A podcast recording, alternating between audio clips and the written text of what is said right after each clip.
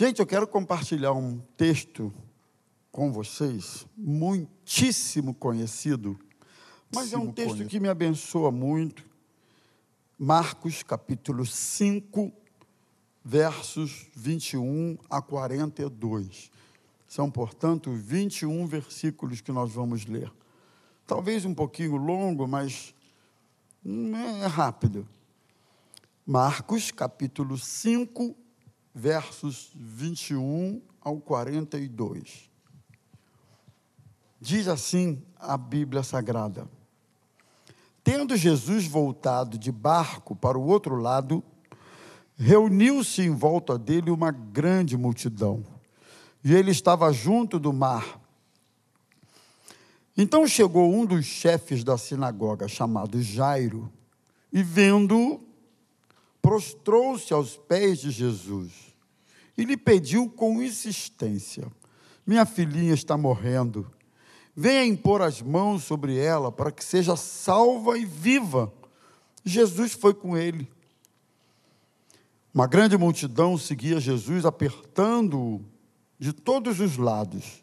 Estava ali certa mulher que havia 12 anos vinha sofrendo de uma hemorragia ela havia padecido muito nas mãos de vários médicos e gastado tudo o que tinha, sem contudo melhorar de saúde. Pelo contrário, piorava cada vez mais. Tendo ouvido a fama de Jesus, a mulher chegou por trás, no meio da multidão, e tocou na capa dele, porque dizia: Se eu apenas tocar na roupa dele, ficarei curada. E logo a hemorragia se estancou e ela sentiu no corpo que estava curada daquele mal. Jesus, reconhecendo imediatamente que dele havia saído poder, virando-se no meio da multidão, perguntou: Quem tocou na minha roupa? Os discípulos responderam: O Senhor está vendo que a multidão aperta e ainda pergunta: Quem me tocou? Ele, porém, olhava ao redor para ver quem tinha feito aquilo. Então a mulher, amedrontada e trêmula, ciente do que havia acontecido, veio, prostrou-se diante de Jesus e declarou-lhe toda a verdade. Então Jesus lhe disse: Filha, a sua fé salvou você. Vá em paz e fique livre desse mal. Enquanto Jesus ainda falava, chegaram alguns da casa do chefe da sinagoga, dizendo: A sua filha já morreu por que você ainda incomoda o mestre? Mas Jesus, sem levar em conta tais palavras, disse ao chefe da sinagoga: Não tenha medo. Pode repetir comigo essa pequena frase de Jesus? Não tenha medo. De novo, não tenha medo. Apenas creia Jesus não permitiu que ninguém o acompanhasse, a não ser Pedro e os irmãos Tiago e João. Chegando à casa do chefe da sinagoga, Jesus viu o alvoroço, os que estavam, os que choravam e os que pranteavam muito. Ao entrar, disse: Por que vocês estão alvoroçados e chorando? A criança não está morta, mas dorme. E riam-se dele.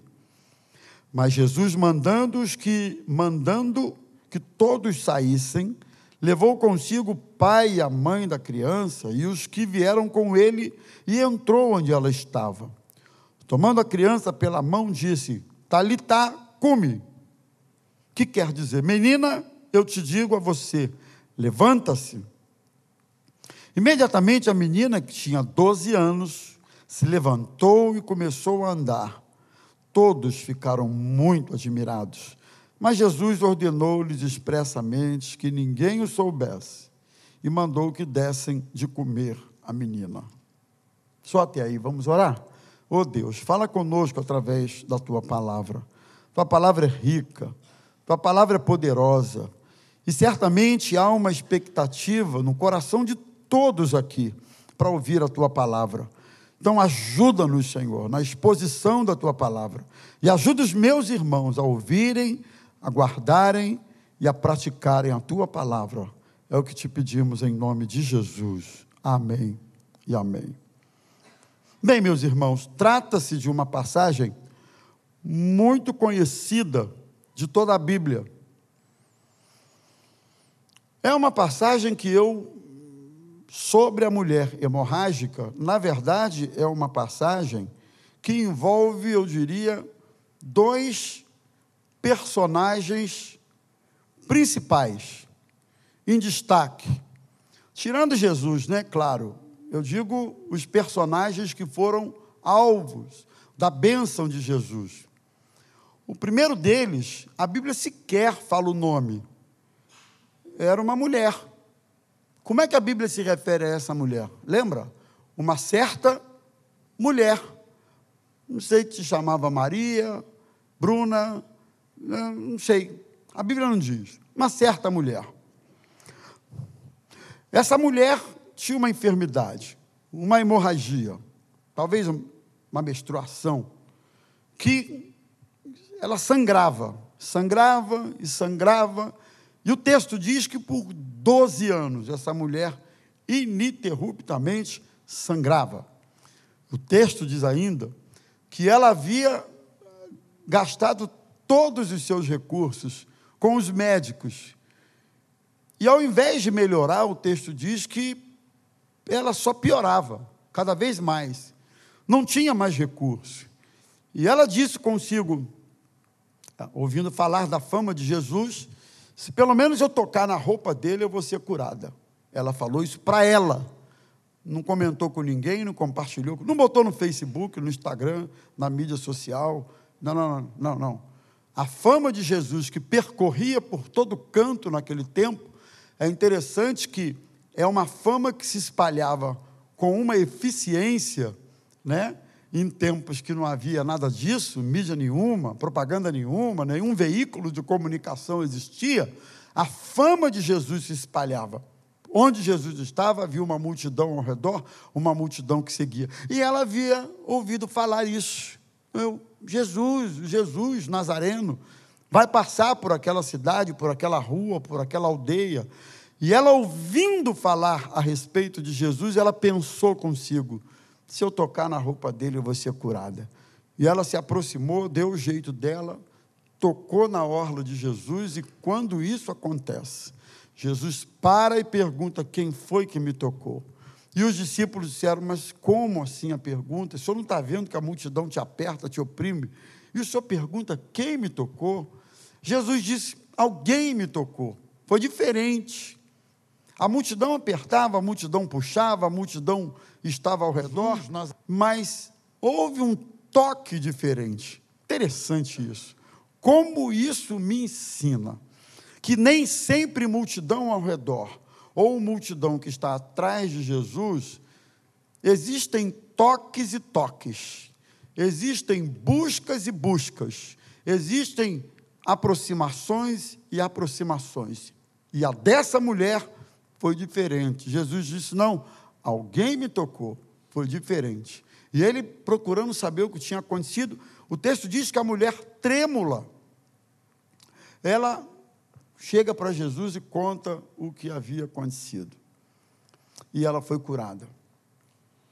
O segundo personagem dessa história era um outro homem, que a Bíblia aí sim cita o nome dele, a função dele quem ele era, o que ele fazia, que é Jairo, um dos chefes da sinagoga. É interessante a gente notar que Jairo chegou primeiro do que a mulher hemorrágica. Jairo se aproximou de Jesus e ele tinha um drama. Ele se aproximou de Jesus, dizendo: Senhor, a minha filhinha está morrendo. Dá um pulinho lá em casa, impõe as mãos sobre ela para que ela viva. Pensa no, no, no que está acontecendo. No meio dessa fala de Jairo, multidão junto, gente perto, gente tocando em Jesus, gente daqui se aproximando. No meio dessa conversa é que essa mulher chega, toca em Jesus e começa uma conversa, gasta-se um tempo a verdade é que eu não sei exatamente a cronologia do tempo que, que, que ocorreu aqui, Mas houve um tempo em que Jesus parou, falou com a mulher, interrompeu o percurso dele, e Jairo disse: Senhor, minha filha, minha filha está morrendo. Naquele inteirinho que Jesus para para atender a mulher, conversar com a mulher, etc, etc. Alguns da casa do Jairo vêm se aproximando e diz para ele: Por que é que você está ainda incomodando o mestre? Sua filha já está morta. E aí, Jesus, ouvindo essa mensagem que havia sido trazida para Jairo, disse para ele uma frase que eu pedi para vocês repetirem. E a frase qual foi? Não tenha medo. Em algumas versões, não temas. Em algumas versões, não temais. O restante da história eu vou ainda prosseguir, mas eu, eu vou parar aqui. Eu já preguei sobre Jairo, sobre a mulher hemorrágica, nem me lembro quando, mas eu, eu devo ter pregado. É um texto muito comum no Novo Testamento.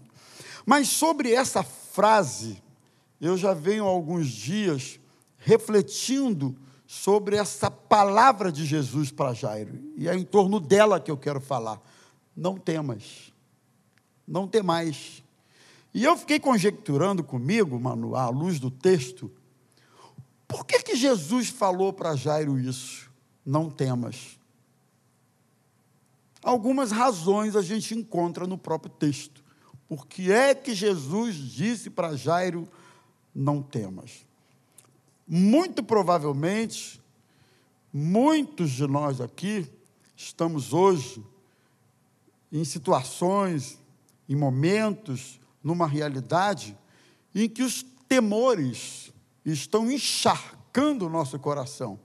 Os medos, as inseguranças, os pavores estão nos acompanhando. E a palavra de Jesus para mim que também tenho meus temores, para mim, que também tenho meus anseios. A palavra de Jesus para mim e para você hoje é: não temas. Amém? Não temas. Pode falar para quem está perto de você? Não temas. Não tenha medo. Pode falar para mim, Alex? Não temas. E eu queria pensar com vocês cinco razões pelas quais Jesus disse para aquela mulher: não temas. Perdão, para aquele homem, para Jairo. A primeira delas é porque Jesus disse para Jairo: não temas, porque Jesus sabia que Jairo tinha consciência da gravidade do problema. Jesus sabia disso. Jesus sabia que para o Jairo o problema era muito, mas muito grave, muito difícil. Ele conhecia essa consciência no Jairo. Jairo tinha consciência da gravidade do problema. E onde é que eu vejo isso? Verso 23. Quando ele diz para Jesus: A minha filha está morrendo. A menina tinha 12 anos. Irmãos, Deus nos livre e guarde, mil vezes, ter que vir aqui na frente fazer um pacto de oração e clamar a Jesus, usando essas palavras: meu filho está morrendo, ou minha filha está morrendo. Deus nos guarde. Não sei se alguém aqui já enfrentou algo semelhante a isso aí, mas eu acredito, já falei outras vezes, que deve ser uma das angústias, uma das dores, uma das tragédias mais terríveis que um pai ou uma mãe pode enfrentar. Saber que o filho está morrendo. E Jesus sabia que o drama do Jairo não só era extremamente sério, extremamente agudo, como próprio Jairo tinha consciência disso. E me chama a atenção porque a consciência da gravidade de um problema, via de regra, nos impele nos empurra, ou pelo menos deveria, nos empurra para buscar a Deus, nos empurra para clamar, para buscar, para pedir, para crer. Jairo era um dos chefes da sinagoga, ele era um dos responsáveis pelo expediente da sinagoga, não é? E era um homem influente, era um homem que tinha lá seus contatos, sua influência e tal. E o texto diz que ele se prostrou diante de Jesus e diz: Vai lá em casa e põe as mãos sobre a minha filha, porque ela está morrendo. Eu acredito que aqui é, reside uma das principais razões pelas quais, ou uma das principais razões que fazem a diferença de uma busca intensa para uma busca superficial ou até uma não busca. Aqui está a diferença. Sabe qual é? A consciência da gravidade do que estamos passando. Eu acho que muitos de nós não nos aproximamos do Senhor com a intensidade, com a força, com a perseverança, com a persistência que deveríamos nos aproximar, porque falta-nos a consciência da gravidade do que nós estamos passando. Falta consciência. Jairo, vocês sabem, era o drama da filha que estava morrendo. Esse era o drama de Jairo. Mas há muitos outros dramas que as pessoas, por não terem a devida consciência da gravidade do que estão passando, elas, desculpe aí a, a citar as palavras do poeta que diz: Deixa a vida me levar. Vida leva eu. E você vai deixando a vida levar. Você vai deixando a coisa correr. Você vai deixando a, o barco andar. E aí, quando você resolve se dar conta de que o casamento está acabando, muitas vezes não tem mais retorno. Eu já ouvi isso algumas vezes. Já ouvi de maridos algumas vezes, mas eu não imaginei que a minha esposa tivesse coragem de me deixar. Eu já ouvi isso. Eu não imaginei. Eu achei que o meu casamento fosse blindado. Né? A gente até tem aí uma, não sei se é curso, alguma coisa que tem esse slogan, casamento blindado. Não tem? Eu não sei. Hein? Re, review? Livro? Ah, tá. Então, casamento blindado. Eu não li o livro, eu só lembro do título. É casamento blindado. Mas você sabia que até as blindagens, por exemplo, de um carro, eu não sou especialista em blindagem, nem nunca li muito a respeito, mas é uma questão de um pouquinho só de percepção. Até os blindados, eles têm o seu tempo de validade, não é? De tempos em tempos, tem que haver uma espécie de vistoria, me ajuda aí, uma perícia, uma coisa assim, para se verificar a, a, a, validade, a validade da blindagem. Em alguns casos, quando ela perde a validade, não, não, tem que ter lá um procedimento, não é? Porque. Então tem gente que acha que o casamento é blindado, até a hora que ele percebe perfurações nessa blindagem. E quando ele vai se dar conta da gravidade da coisa, a coisa já está irreversível. Tem gente que não, não percebe o quanto está longe do ideal de Deus e o quanto isso é grave. Não percebe. Quando vai perceber, já não a coisa já muitas vezes é irreversível. Então, eu, eu vejo aqui que a consciência da realidade pode ser determinante na nossa busca. Eu espero que nessa noite o Espírito Santo esteja falando a cada um de nós sobre despertando a gente sobre essa consciência do que de que o que estamos passando, vivendo não é bobeira, não é uma coisa qualquer, é grave. Precisa uma intervenção de Deus, precisa de uma busca, precisa de uma aproximação. É preciso que você se prostre diante do Senhor e diga: Senhor, Coloca a tua mão sobre isso, porque senão vai morrer.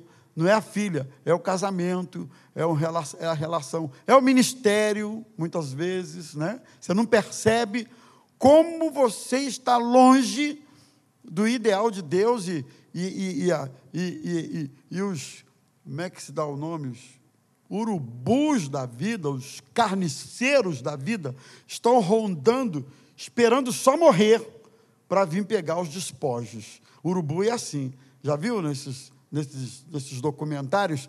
Às vezes nem morreu ainda o animal, mas o urubu já está em volta, já está rodeando, porque sabe que vai morrer, né? E, e antes mesmo de morrer, eles já começam bicando, né? Começa já. Então, assim, na vida parece que existem esses urubus em volta, só esperando o último suspiro para acabar de, de vez com a coisa. Então, que o Espírito Santo nos mostre, irmãos, a gravidade do que estamos vivendo e a necessidade que se impõe de buscarmos a Deus com prostração, com insistência, com perseverança, etc. e tal. Jairo tinha consciência disso e Jesus sabia dessa consciência que Jairo tinha. Por isso ele disse: Não temas. Segundo, Jesus sabia que, na perspectiva de Jairo, ele, Jesus, estava demorando. Jesus sabia disso. Jesus sabia. Aí o texto não chega a ser tão claro, mas Jesus sabia. Por isso ele disse: Não temas. Ele sabia que, na perspectiva dele, se Jesus tivesse apressado o passo, deixado a mulher para lá, desse uma corrida, quem sabe pegasse um camelo e ó, vazasse rapidinho para a casa do Jairo, pegasse um rapidinho ali um uma aeronave da Gol, vamos rápido lá em casa, um carro desse bom aí, rápido, talvez desse tempo de salvar sua filha. Jesus sabe que na nossa perspectiva de tempo tempo é uma perspectiva humana, mas não é uma perspectiva de Deus. Ele não está preso a tempo, passado, presente, futuro. Deus é atemporal. As estações e tempos para ele são uma coisa só. Mas para a gente não.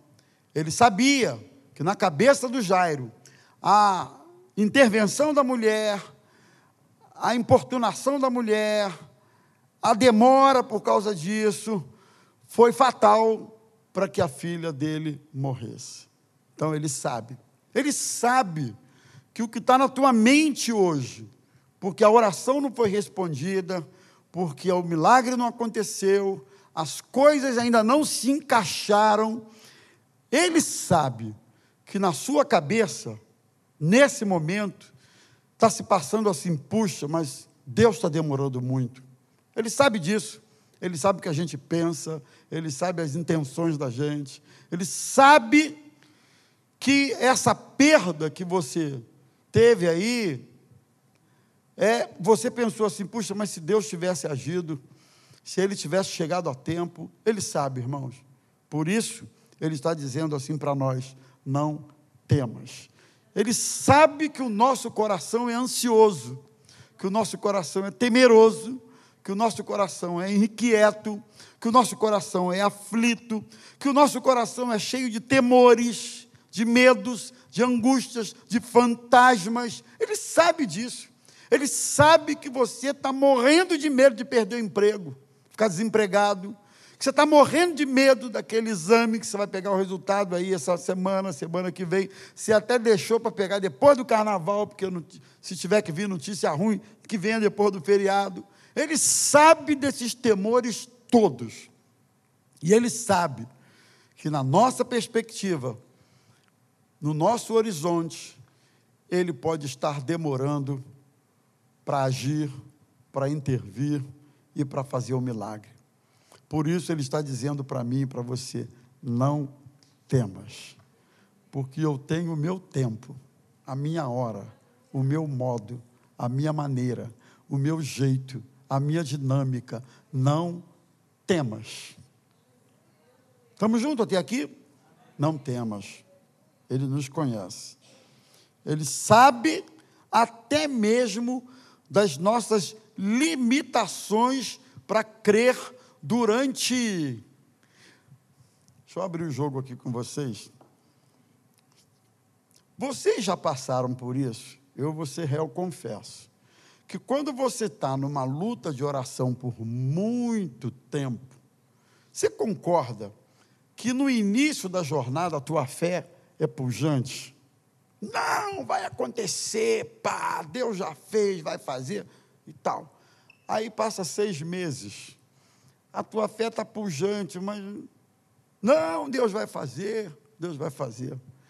Aí passa um ano, tua fé ainda está pujante se você for desses mais. Aí passa dez anos, a tua fé até está pujante, mas você concorda comigo que o tempo acaba se tornando um grande, um grande vilão, um grande elemento, um grande fator que tem uma capacidade de ir minando a fé da gente, a força da nossa fé. Você concorda comigo?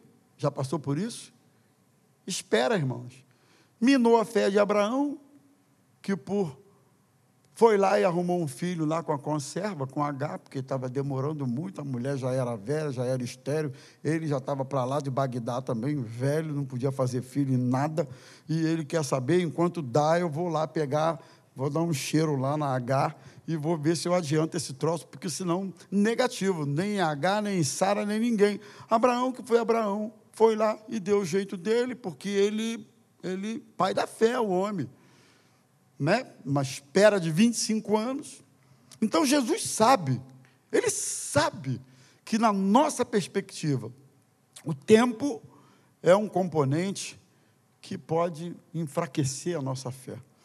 E se isso está acontecendo com você, a palavra para mim e para você é: não temas.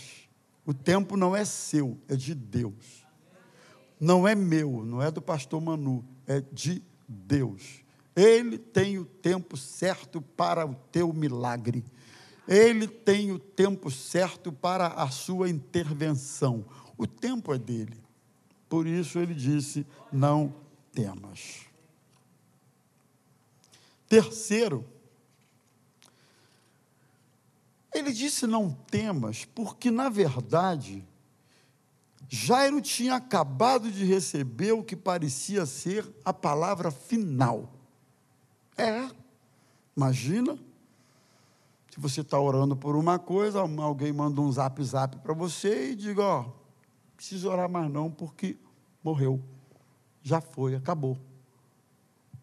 Eu pergunto a vocês, era ou não, foi ou não uma palavra final a que Jairo havia recebido do emissário da sua casa? Foi. Por que, que você está incomodando o mestre? Tua filha já está morta antes que Jairo dissesse qualquer coisa, olha que interessante. Vamos dar uma conjecturada no texto.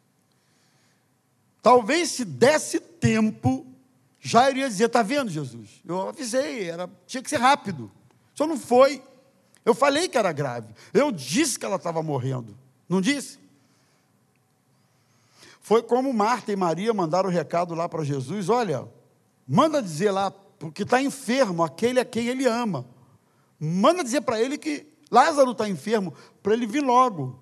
Mas Jesus demorou alguns dias. E quando chegou, Lázaro já estava morto há quatro dias. Aí a irmã pergunta-se: Senhor, se tu estivesses aqui, meu irmão não teria morrido. Olha isso. Se o senhor estivesse aqui, olha indiretamente ela responsabilizando o próprio Jesus pela morte do irmão. E Jesus disse assim: Teu irmão Lázaro há de ressuscitar. Ela disse: Eu sei, na ressurreição do último dia. Jesus disse: Eu sou a ressurreição e a vida, sou eu mesmo. Aquele que crê em mim, ainda que esteja morto, vai viver. Ele é a ressurreição. Então, irmãos, eu não sei se há alguém aqui hoje debaixo de uma palavra que parece ser a palavra final. Debaixo de um decreto que parece ser irreversível. Eu não sei. Pode ser que haja, mas se houver, a palavra do Senhor para mim e para você é: não temas. Ele pode reverter qualquer circunstância, qualquer qualquer situação. Não havia nada mais do que ser feito. Parecia ser um fato consumado e irreversível. Mas Jesus é aquele que muda qualquer sentença. Eu queria que você soubesse ou se lembrasse disso hoje. Ele muda qualquer sentença. A última palavra, o seu Deus, o meu Deus, ainda não deu. Ele é que tem a última palavra. Preste bem atenção no que eu estou te dizendo. Deus ainda não deu a última palavra. A última palavra vem dele. E ele é o Senhor que criou todas as coisas pelo poder da sua palavra. Palavra. Eu creio que Deus pode enviar uma palavra. Lembra quando Jesus mandou Pedro lançar as redes novamente? Que Pedro já tinha pescado a noite toda e Jesus já no final estava enrolando as redes. Jesus disse: lança novamente as redes. E Pedro disse: Senhor, nós pescamos a noite toda, pegamos nada, mas por causa da tua palavra, nós vamos lançar as redes. E eles obedeceram. E o final da história vocês sabem. Era tanto peixe, tanto peixe, tanto peixe que mal cabia no barco, que mal os conseguiam tirar, de, por causa do poder da palavra do nosso Deus. Não duvide da palavra do teu Senhor. Não duvide do poder do teu Senhor. Não duvide.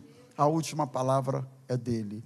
A última palavra para a sua enfermidade é dele. A última palavra no seu casamento é dele. A última palavra para aquilo que parece ser irreversível é dele, não é minha, nem do pastor Manu, nem de ninguém, é do Senhor.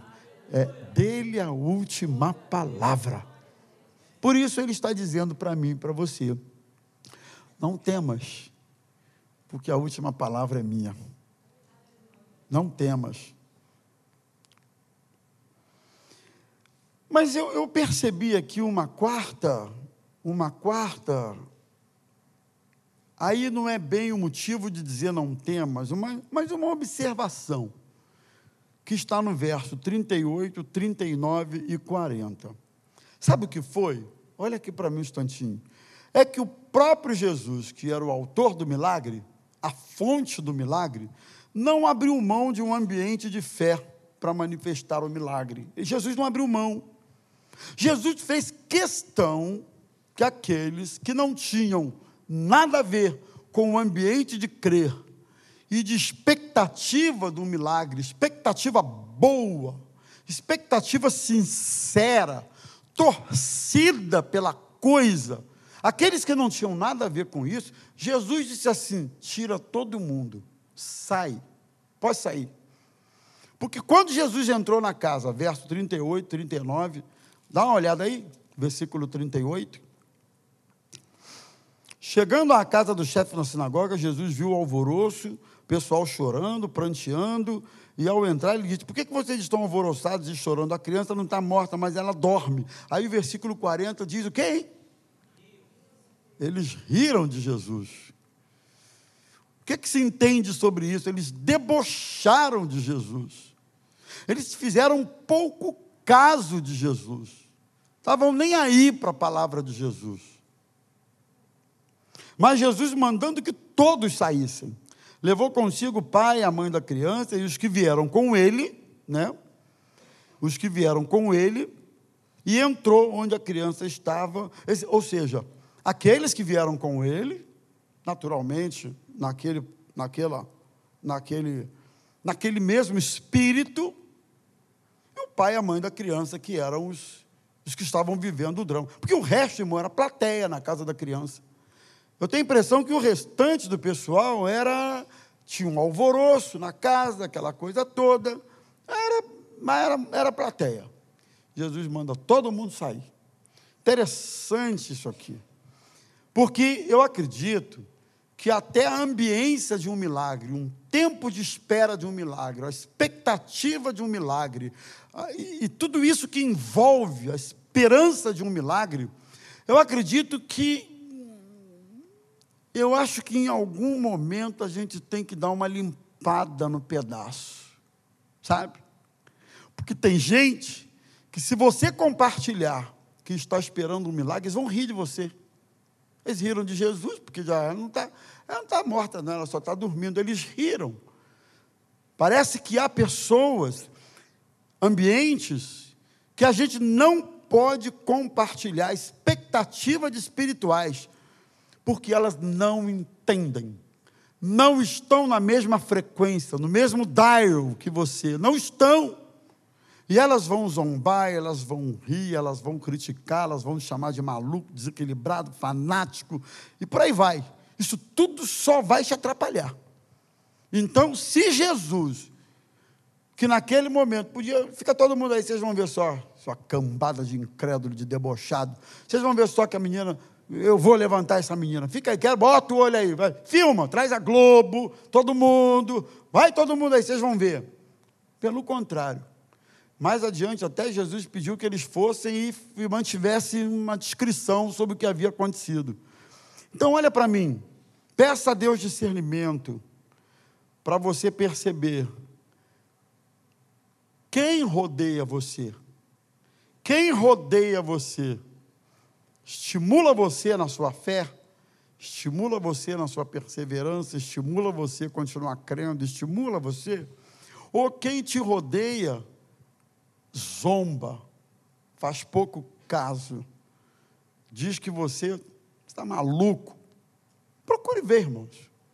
Porque eu acho que tem hora que a gente tem que limpar o pedaço. Estão comigo até aqui? Tem hora que você tem que, tem que selecionar. Tem gente que te estimula a crer, te incentiva a crer, te está com você. Mas tem outros que não agem dessa forma. E por último, e para sua alegria, por que, que Jesus disse não temas? Para que Jairo soubesse que ele é o autor da vida e ele pode reverter qualquer situação. Jairo precisava saber, família precisava saber, que ele é o Senhor, que ele é o autor da vida.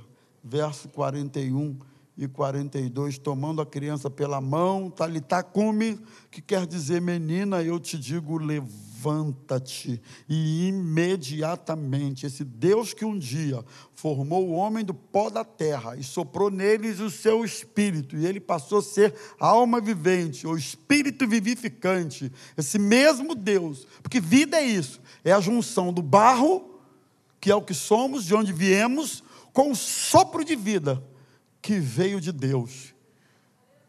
Vida é isso. E o que é a morte? É a separação desses elementos do corpo, que veio do barro, do sopro do espírito ou da alma, que veio de Deus. Quando essas, esses elementos se, se separam, acabou a vida, morreu.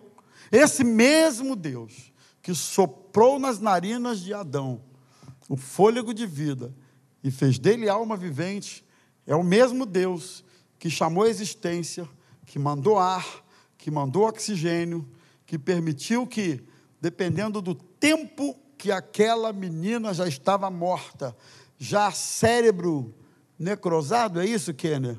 Já com necrose cerebral, já não tem circulação em lugar nenhum, o cérebro totalmente, totalmente morto. O mesmo Deus é o mesmo Deus que disse: Menina, eu te digo, levanta-te, porque Ele tem poder sobre a morte, sobre a vida, sobre todas as coisas. Ele é poderoso.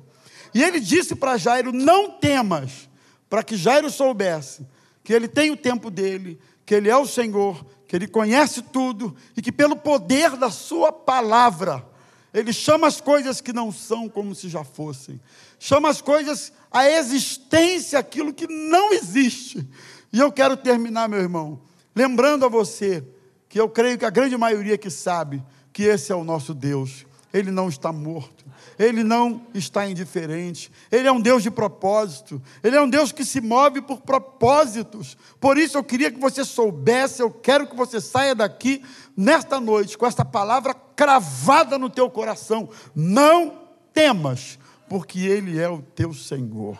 Ele tem o seu tempo, ele tem a sua hora, ele tem o seu modo, ele conhece você e eu, ele sabe como estamos, ele sabe como somos, ele sabe de tudo. Então eu não sei quanto tempo a coisa vai levar, vai demorar, eu não sei de nada, mas o que eu sei é o seguinte: que nesta noite os nossos temores podem se dissipar, os nossos medos podem nos deixar e a gente sair daqui confiando plenamente na soberania de um Deus que é Pai, que é amoroso, que é bom, que nos conhece e que nada foge ao seu domínio, nada foge ao seu controle. Deixa eu te falar uma coisa: Ele conhece você e Ele está no controle de todas as coisas. E todas as coisas, no seu conjunto, vão cooperar, é o que a Bíblia diz, para o bem daqueles que amam a Deus e são chamados segundo o seu propósito.